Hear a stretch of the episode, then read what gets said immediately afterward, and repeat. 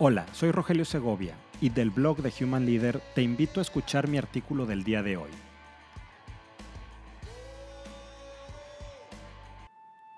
La cultura organizacional no existe.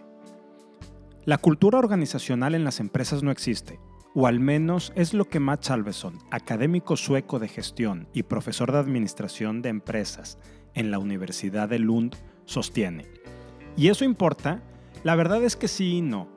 No importa si la cultura se usa como vehículo para incrementar la productividad de la planta laboral, da lo mismo lo que se use o cómo lo llamemos, pero sí importa cuando el genuino interés de una organización está en sus colaboradores. De cualquier forma, desde un punto de vista académico laboral, resulta interesante este aparente, y resalto el aparente, choque entre la antropología y el management. Alveson afirma que aquello que nosotros llamamos cultura organizacional no es más que un sistema de relaciones de poder, ya que los significados y las dimensiones simbólicas de la vida organizacional son puestos al servicio de determinadas ideologías e intereses que pretenden oponerse. Es decir, lo que Alveson está diciendo es que la cultura es una relación de poder impuesta. Evidentemente, esto se contrapone con el concepto propuesto por Shane, quien define la cultura como el conjunto de supuestos y creencias sobre las cuales las personas basan sus conductas diarias en el desempeño de trabajo. Edgar Schein, quien por cierto es considerado el padre de la cultura organizacional, fue de los primeros en reconocer la relevancia de la cultura como una dimensión específica de la vida de las empresas y como una parte esencial para explicar y administrar procesos organizacionales. En palabras llanas, lo que Shane intenta demostrar es que los problemas de dirección empresarial son problemas esencialmente culturales, lo que de primera instancia refleja el uso administrativo de la cultura para mejorar el rendimiento de la empresa. Es decir, Shane también ve que la cultura tiene que ver con la dirección empresarial. Aparte, no olvidemos que el concepto de cultura empresarial surge en Estados Unidos a mediados de los años 70 para explicar los éxitos económicos que las empresas japonesas estaban teniendo sobre las estadounidenses. La, duda o el tema que tenían las empresas americanas decían, ¿cómo si ambos estamos implementando o manejando el mismo sistema de gestión empresarial, unas tienen un mejor desempeño que otro? Entonces dijeron, esto tiene que ver con la cultura. Y desde ahí se empezó a manejar la cultura como un elemento para determinar el resultado financiero de, las empresas. Pero antes de seguir entendamos qué es cultura en términos generales.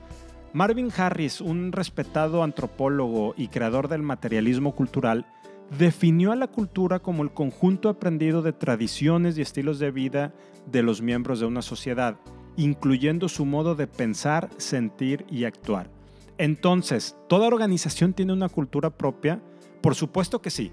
Todos los grupos sociales y sus relaciones mutuas, tomando en cuenta lo que nos dice Harris, se consideran aspectos de la cultura. Bueno, entonces, ¿las empresas tienen o no tienen una cultura organizacional con todo esto que hemos venido diciendo? vámonos por partes.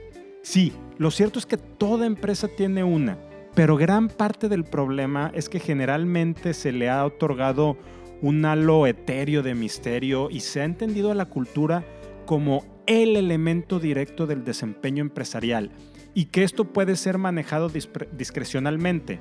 El problema es que eso no es cultura. Eso, en todo caso, se acerca más a los modelos de gestión empresarial, es decir, la teoría administrativa, que está basado en reglas y comportamientos impuestos. Solo recordemos aquella frase, cambia tu cultura, cambia tus resultados. ¿Ven cómo si se enfoca muchas veces la cultura a temas administrativos? Entonces, para irle dando orden y forma a esto, podemos decir que la cultura, y es pregunta, más que un sistema de valores compartidos, es una relación de supra-subordinación donde las partes, es decir, la gerencia, la alta gerencia y los empleados, se encuentran en distinto plano o posición? Bueno, eso depende de cómo se analice. Si la cultura es utilizada desde una perspectiva gerencialista, lo que decíamos ahorita, donde se puede diagnosticar, transformar e implementar el actuar de la gente como un pegamento para mantener la fuerza de trabajo unida y hacerla capaz de responder a los rápidos cambios de la competencia global, sí, sí tendríamos que decir que la cultura es una relación de supra, subordinación, entre gerencia y empleados. Es decir, la alta gerencia la determina la cultura y los empleados tienen que obedecerla. Pero bueno, no todo está perdido. Ni el uso de la cultura para fines de management es malo necesariamente. La cultura en las empresas, ¿para qué sirve? Sirve para lograr una implicación personal de los empleados a través del sentido de pertenencia, más allá de la disciplina y los procedimientos formales.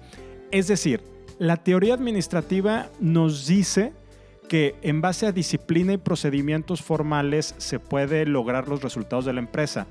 Ya nos hemos dado cuenta que no.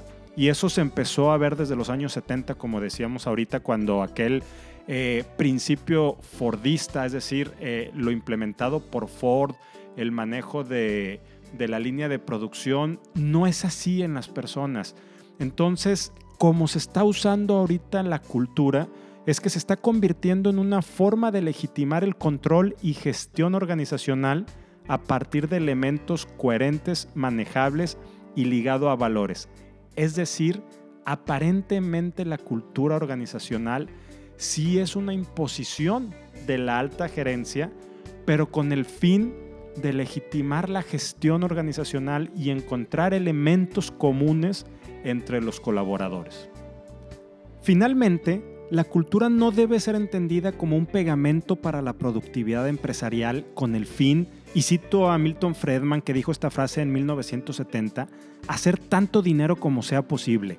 Definitivamente no. La cultura debe y tiene que ir enfocada a construir significado y propósito para tratar a los empleados con respeto y dignidad y honrar la diversidad y búsqueda constante de mejores condiciones de trabajo y bienestar de todos los colaboradores. Si te gustó este artículo, ayúdame a compartirlo para conectar con muchas más personas. Y si quieres contactarme, escríbeme a rogelio.humanleader.mx. Nos escuchamos la siguiente semana.